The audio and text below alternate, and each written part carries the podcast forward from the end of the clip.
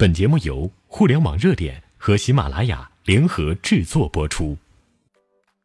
欢迎收听互联网热点，我是主播秋风。本期节目呢，我们来讨论一个话题，那就是中国是更需要阿里呢，还是更需要华为呢？阿里巴巴的上市，让早已声名远扬的阿里巴巴创始人马云再次成为大众的焦点。最近呢，又爆出马云超越李嘉诚成为亚洲首富的消息，更是让这个其貌不扬的男人当之无愧的成为中国企业家的领军人物。而阿里巴巴在媒体的溢美之词之下呢，俨然是成为中国最伟大的公司。诚然，马云自有他超越常人的一面。但他屡屡的被曝光在公众面前，借助媒体利用他出类拔萃的口才来宣传自己的理念，而媒体们呢，也不忘加大对他的称颂力度，使得神话之后的他呢，多少有点盛名之下其实难副的感觉。相对于马云的频频活跃在聚光灯下，华为的创始人任正非则是显得出奇的低调，尤其在媒体们都在关注阿里巴巴上市的那段时间。低调的他似乎已经被大众遗忘了，尽管华为的盛名妇孺皆知，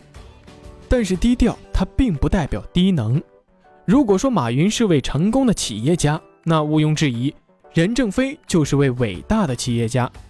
如果说马云是位伟大的企业家，那毋庸置疑，任正非就是比马云更伟大的企业家。任正非所创立的华为技术有限公司在国际上享受极大的知名度。名震全球，与阿里巴巴不可同日而语。诚然，任正非的财富不足亚洲首富马云的十分之一，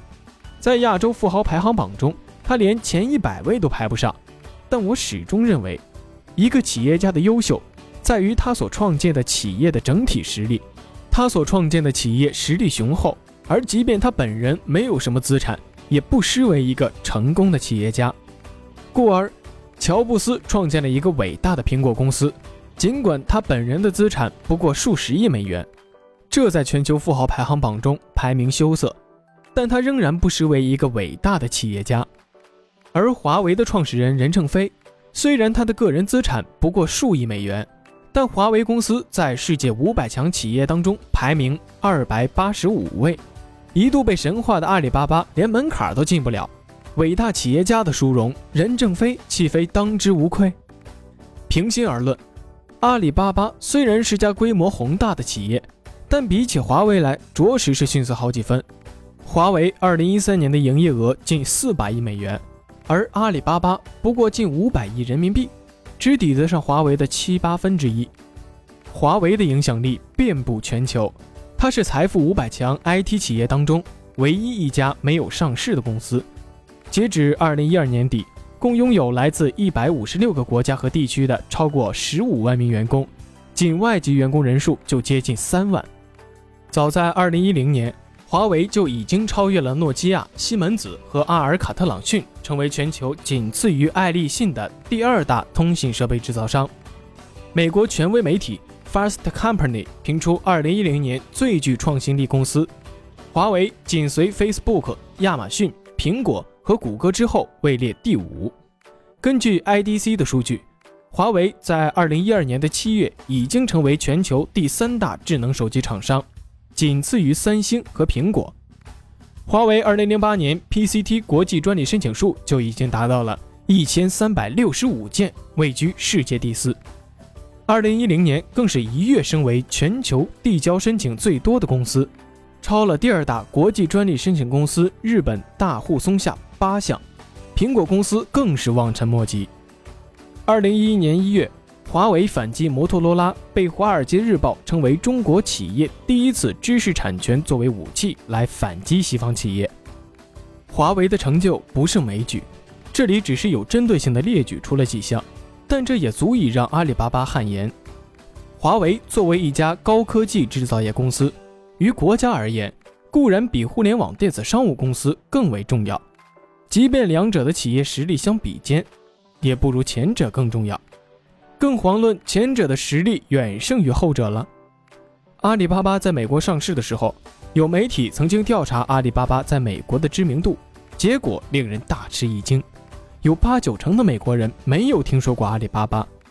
事实上，阿里的顾客主要是中国人，而华为不同，华为在国际市场上有很大的份额，这也是我最佩服他的地方。早在2007年，华为的合同销售额就达到了一百六十多亿美元，而令我们感到不可思议的是，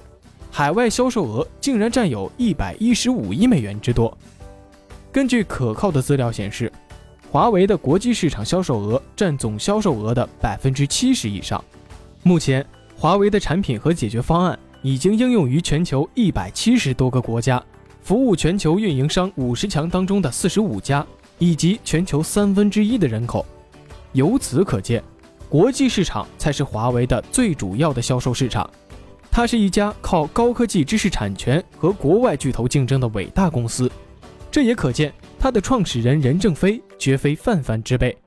而阿里巴巴。虽然早在零七年就已经喊出口号要加速开辟国际市场，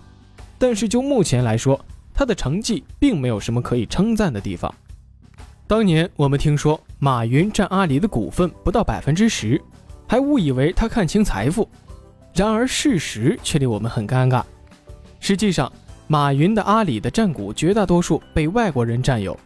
日本软银占股百分之三十四点四，美国雅虎占股百分之二十二点六。而马云本人只占股百分之八点九，保守估计，阿里的中国籍高层占股不会超过百分之十五。那么，阿里究竟是不是中国人的公司呢？也有人说，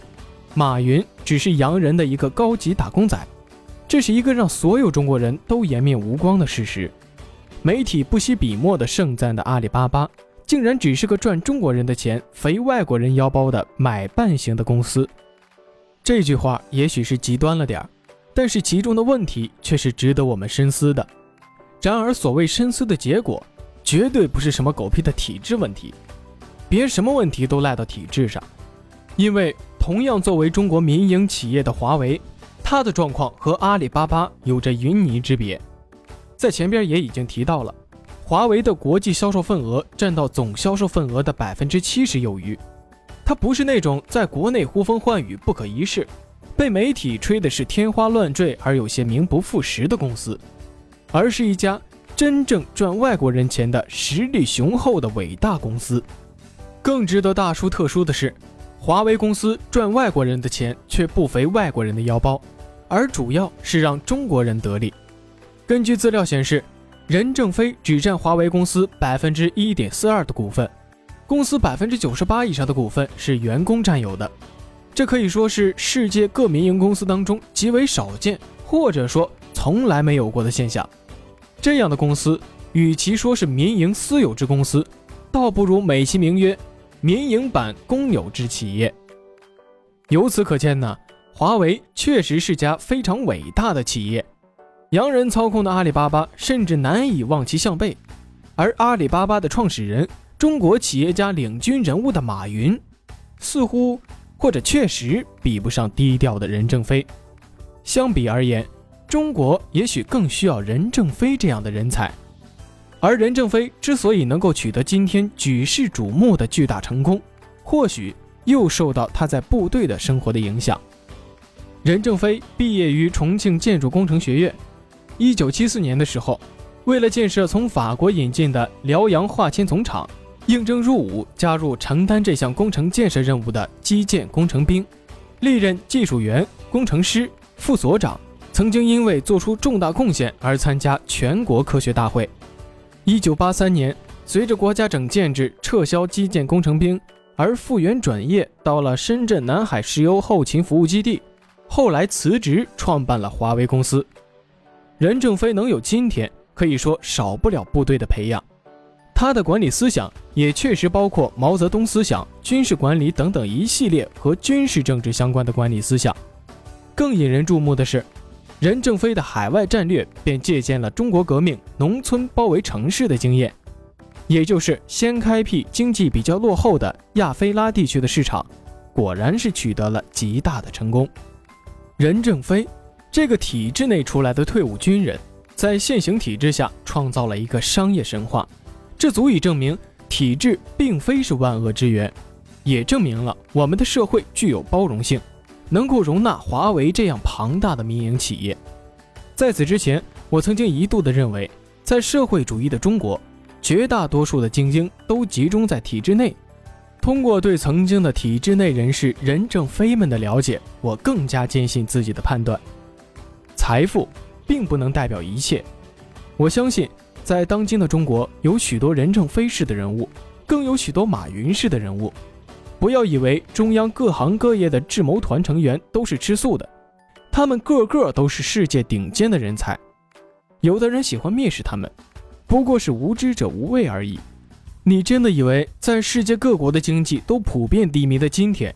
中国能保持高速发展的态势是靠运气？没有体制内的任正非们的出谋划策，你或许还在为填饱肚子而劳碌奔波呢，哪还有时间和心情在网络上抹黑体制呢？因此啊，中国需要更多任正非式的人物，国企需要，民企也需要，国企需要更多具有任正非才华的人。尤其民企，则需要更多像任正非这样控股少而将公司股份大多数留给员工的企业家，因为在社会主义的中国，追求的是每个公民自由而富足的生活，追求的是全社会的共同富裕，有肉一起吃，而不需要马云那样的亚洲首富，因为那只能证明我们这个社会的贫富差距得到了进一步的拉大。好了，今天的节目到这儿就结束了，我们下期再见。